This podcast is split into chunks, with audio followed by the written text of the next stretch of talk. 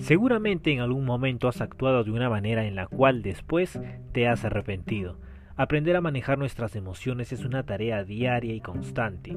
Soy Max Pinedo, coach con programación neurolingüística y en este podcast te voy a hablar sobre la inteligencia emocional. Mucho se habla de este tema, pero son pocas las personas que realmente saben manejar sus emociones y esto es clave en tu día a día como también en el mundo de las ventas. El tema de manejo de objeciones, que muchos clientes te digan que no, el no llegar a la meta, inclusive en tu vida diaria. Sí, por ejemplo, como aguantar frustraciones de calor, el cansancio, conflictos con amigos o incluso familiares.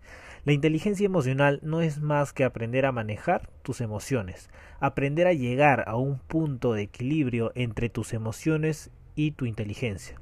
En programación neurolingüística conocemos una ley que dice cuando las emociones suben, tu inteligencia baja. Te hago un ejemplo rápido con el que seguro te vas a sentir identificado. Vamos al centro comercial, vemos algo que nos llama mucho la atención y nos gusta. En este caso pondré como ejemplo un reloj. Este reloj cuesta X y el precio X es caro para ti, pero quieres el reloj y es ahí donde tu vocecita interna te dice no lo hagas, piensa en la renta, los gastos de fin de mes, la comida. Pero te gusta tanto este reloj que quieres tenerlo y finalmente lo compras. Ahora, al salir del centro comercial, te detienes, miras el reloj y dices, ¿ahora qué hago?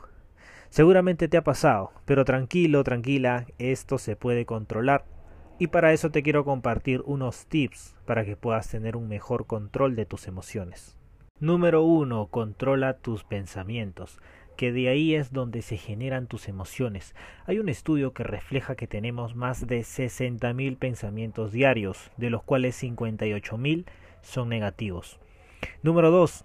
Conócete a ti mismo. Cuando te levantes o antes de dormir, regálate un tiempo de al menos 5 minutos diarios y piensa en ti en cómo te has sentido en el día y qué emociones tuviste. Bueno amigos, ha sido un gusto, hemos llegado al final de este podcast y semanalmente voy a estar regalando contenido de este tipo. Vamos a conversar de diversos temas como neurociencia, comportamiento humano y tips de desarrollo personal.